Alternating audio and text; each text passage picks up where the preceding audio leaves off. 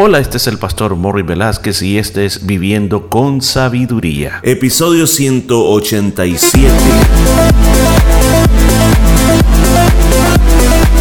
Y en el programa de este día estaremos aprendiendo cómo aplicar la sabiduría de Dios a nuestra vida a través del libro de Proverbios. Muchos consejos muy hermosos basados en la palabra de Dios. Todo esto y mucho más en Viviendo con Sabiduría.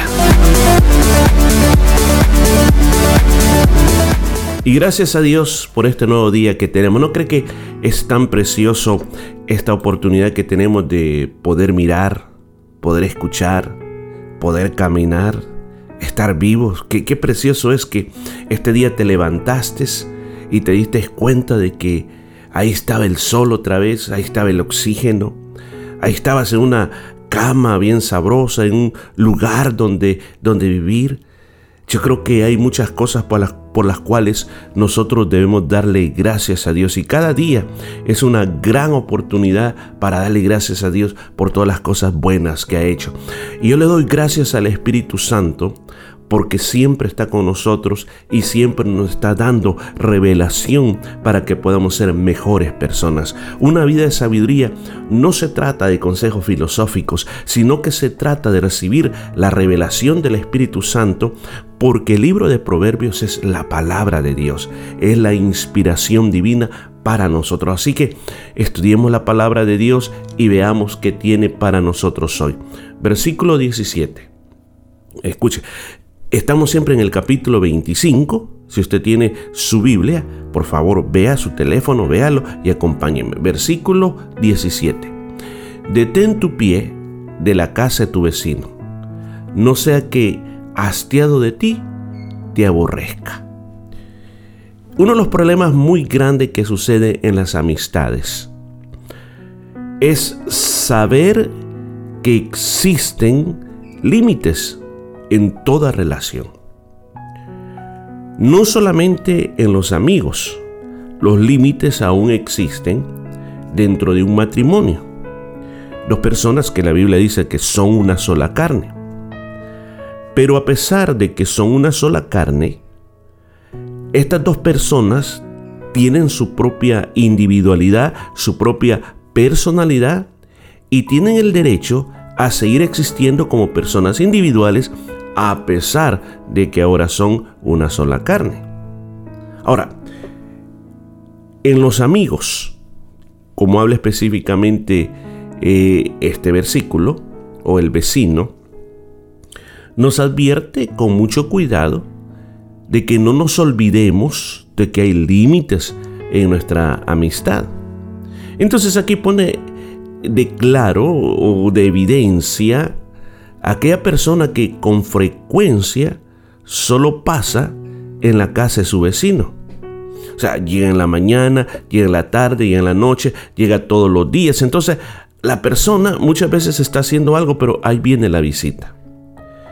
Yo creo que hay personas que de verdad que son la excepción. Hay personas de que no les gusta estar solos siempre le gusta tener a alguien en la casa. Y yo he conocido a muchas personas que son así.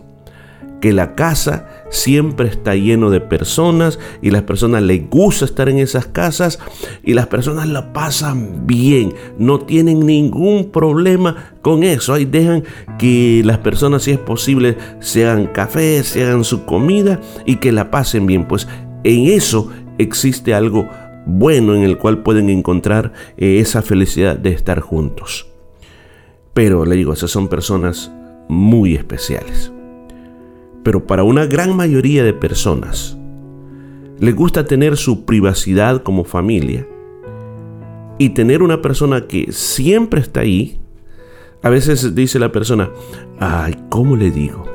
¿Cómo le digo que, que no quiero recibirle ahorita? ¿Cómo le digo que eh, ahorita tengo algo que hacer? Entonces a veces lo que hacían los vecinos es cerraban la puerta y, y por más que tocaban no le abría la puerta. Como muchas veces, este, como niño, yo no sé si a usted le pasó, eh, cuando alguien llegaba a buscar a alguien y le decía, eh, está fulano de tal, y lo mandaban a usted a, a, dar el recado, que dijera, no, fíjese que no está.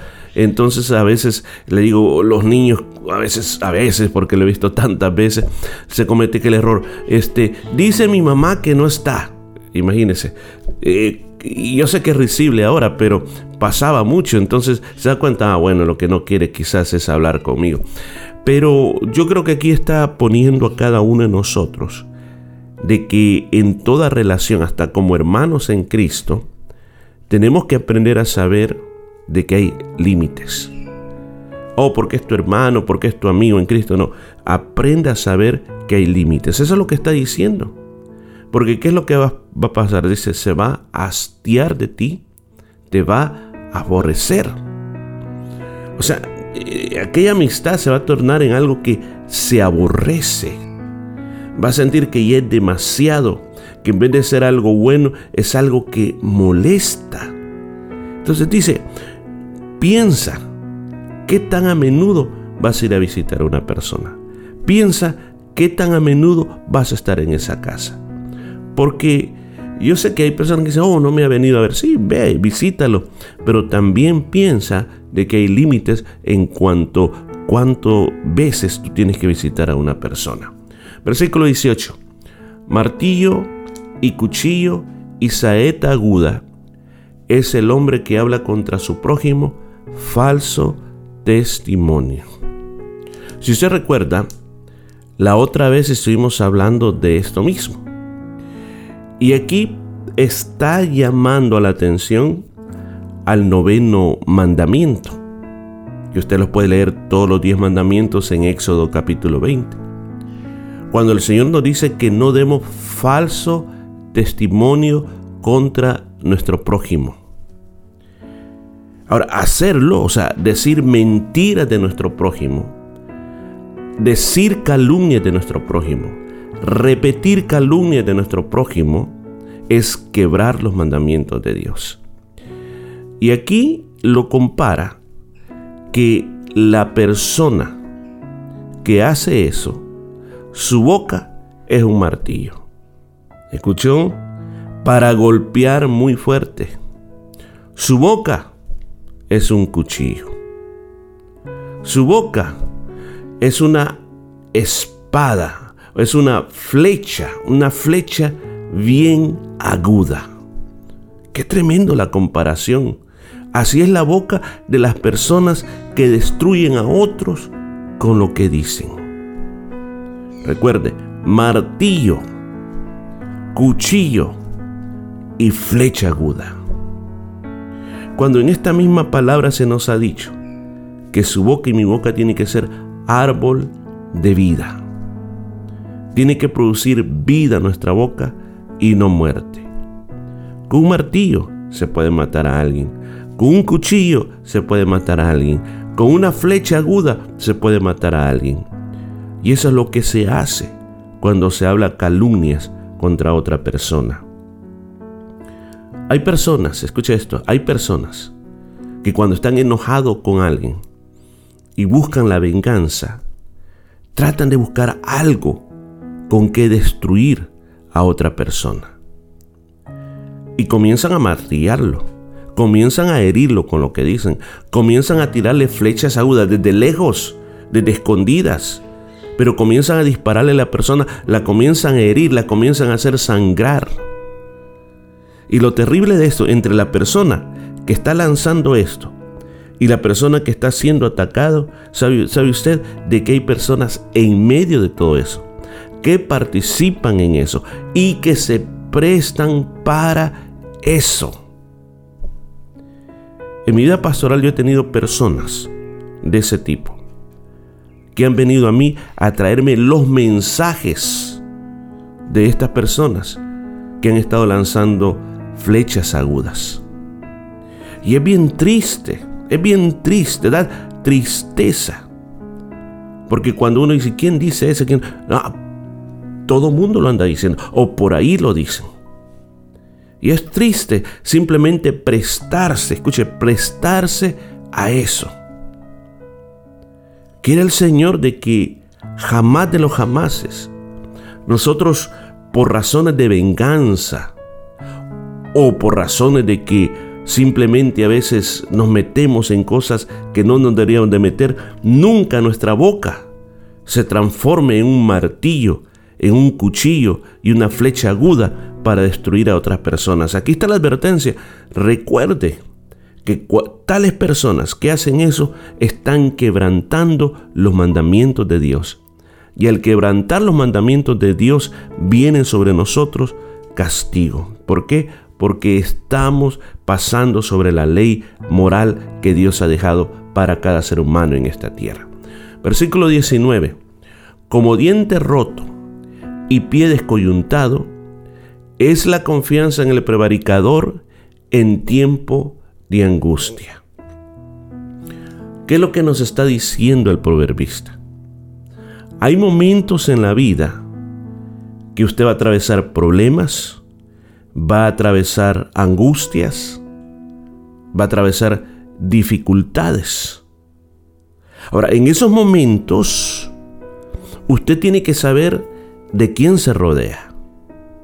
Porque en esos momentos uno lo que necesita es personas que me ayuden, personas que me sostengan, personas que me animen.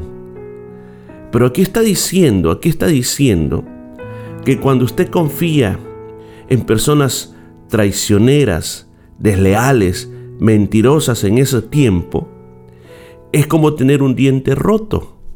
Ahora, ¿qué pasa con un diente roto? Cuando usted tiene un diente roto y usted trata de comer, no se puede comer. Si usted tiene el diente que se le ha quebrado, por ejemplo, que se le ha quebrado, es un dolor muy grande, no se puede. Usted, por más hambre que tenga, no va a poder. O es como, como que usted tenga una pierna rota, trate de caminar, no va a poder caminar. Va a tener problemas. Entonces, aquí se nos, se nos está advirtiendo, cuando tienes problemas, no vayas a cualquier persona con tus problemas. ¿En quién hay que confiar? En el Señor. No hay nadie mejor en quien confiar que en el Señor. Cuéntele todos sus problemas al Señor, que Él te hará descanso. Y si tú dices, pero es que yo necesito a alguien aquí en esta tierra a quien contarle también, ok. Mi recomendación es no le ande contando a todo mundo sus problemas. Usted tenga personas que siempre he dicho, personas que usted vea que tienen madurez espiritual, personas que son llenas de fe o personas que han atravesado a través del mismo problema que tú estás atravesando, pero personas que usted puede confiar en ellas. A veces tenemos la tendencia de andar derramando nuestros problemas con todo el mundo. Y a veces, escucha, hay personas que pasan adelante, eh, delante de todo, y cuentan su problema delante de todo. Está bien, está bien. No hay problema para que oremos por usted. Pero usted tiene que tener una medida de cuáles problemas usted puede hablar públicamente y hasta dónde usted puede contar. Porque recuerden, no todo mundo está al mismo nivel espiritual, ni todo mundo tiene la misma, la misma forma de pensar. Porque después usted se va a arrepentir. ¿O oh, por qué lo conté? ¿Por qué lo dije? Sino que seamos, seamos muy sabios en cómo nosotros traemos nuestros problemas a los demás, cómo nosotros eh, podemos eh, buscar y solicitar esa ayuda con las demás personas. Yo creo que si nosotros tomamos los consejos de este día, vamos a ser una mejor persona. Ojalá que si usted tiene una Biblia, la subraye o si usted puede escribirlo en algún lugar, escríbalo. Escríbalo. ¿Para qué? Para que usted pueda tener una mejor vida, porque a veces muchos problemas que pasamos es porque yo dije algo eh, y se lo confié a fulano y este fulano se lo contó a medio mundo y después me doy cuenta para qué anduve diciendo esto. Ojalá que el Señor nos guíe en todo, permite que el Espíritu Santo te guíe para que tu vida sea una vida muy requete bendecida. Bueno, vamos a dar hasta aquí y mañana continuamos más con esta vida de sabiduría. Y esto fue todo por este día. Nos escuchamos el día de mañana.